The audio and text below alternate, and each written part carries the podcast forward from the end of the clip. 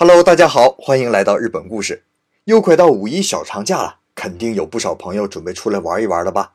有一个人出来玩的，有和朋友出来玩的，有和女朋友出来玩的，希望没有和别人女朋友出来玩的啊。今天呢，就和你们说一说日本那些情侣不能去的地方，情侣们要小心喽。首先呢，第一种是和七福神辩才天有关的景点。七福神呢，是日本七个很可爱的小神仙，是日本人将各个国家啊，主要是印度和中国神话传说中的神仙，日本本土化之后拼出来的。其中啊，比如说有我们中国的寿星老，有四大天王里的多闻天王，还有我们今天要说的辩才天呢，是印度水神转变的，造型啊也特别有意思，有抱条鱼的，有背个布袋子打个小鼓的。辩才天呢，就是抱个琵琶。在日本工艺里面呢，最多的造型就是七福神坐着日本宝船。哎，第一次看的时候啊，我感觉有点八仙过海的感觉啊，可能也是因为里面有辩才天这么一个女的有关。这七个非常接地气的神仙呢，就是保佑人们平时生活的小事，比如发财呀、长寿啊、生意兴隆等等。我们今天说的这个辩才天的原型啊，就是印度的水神，在印度神话里面，据说是多才多艺的。日化以后呢，就被日本人想象成了一个女人，而且啊是一个非常漂亮的女人。据说啊，这个女人非常小心眼儿，嫉妒心也特别强，而且有点自带女王光环，认为啊全天下的男人我都应该得着，都应该喜欢我。所以啊，去供奉她的地方啊，情侣的分手几率就特别的高。日本有三大供奉辩才天的神社，第一个呢是滋贺县的竹生岛神社。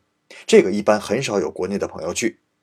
第二个呢是神奈川的江岛神社，还有一个非常有名，就是广岛的岩岛神社。岩岛神社最著名的就是那个在大海中的大鸟居。所以这三个地方，情侣们是不是要小心一点啊？那第二种地方呢，是东京迪士尼乐园或者大阪 USJ 环球影城这类大型主题公园。这几乎都成了日本的一个都市传说了。原因呢很简单，人太多了，各种排队时间太长了。一开始啊还满怀激情的小嘴巴巴的，等排两个小时队以后，激情全磨没了，该吵架就开始吵架了。吵着吵着那就分了呗。可话虽然这么说呀，不过今年五一我们一家四口啊也准备去迪士尼玩一玩。我已经想好了，事先呢在手机里面下几部电影，排队的时候呢就看电影度日。你看我是不是挺机智的呀？第三种地方啊，说起来是很无厘头的，就是各个地方的观览车。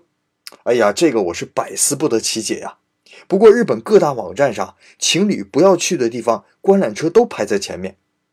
咱们国内好像现在坐观览车的很少了，都是在公园里面。日本现在很多车站前呢就有观览车，比如名古屋车站前就有一个观览车。我记得鹿儿岛车站前面啊也有一个观览车，而且都很漂亮，晚上的夜景都很美。日本的观览车呀，也是多数情侣约会的地方，这就出现了一个悖论呐。观览车是情侣们分手很多的地方，可还是有很多情侣们选择在观览车上约会，很奇怪的。其实啊，我刚才说的这些啊，你也不用太过惶恐。这世上哪有那么绝对的事情啊？该分手的人早晚都会分手，两个人觉得彼此合适、彼此喜欢，那就会一直走下去。迪士尼乐园呢，虽然人多容易累，可如果两个人在一起合拍那等待的时间只能是增加两个人互相了解的时间呢，哪里会吵起来呢？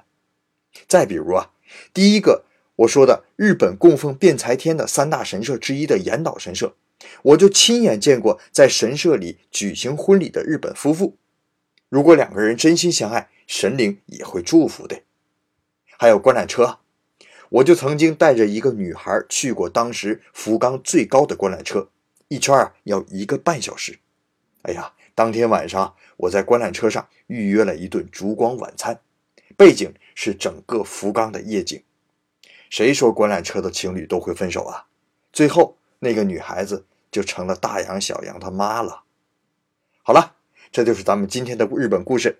我是老杨，感谢您的收听，咱们下周再见。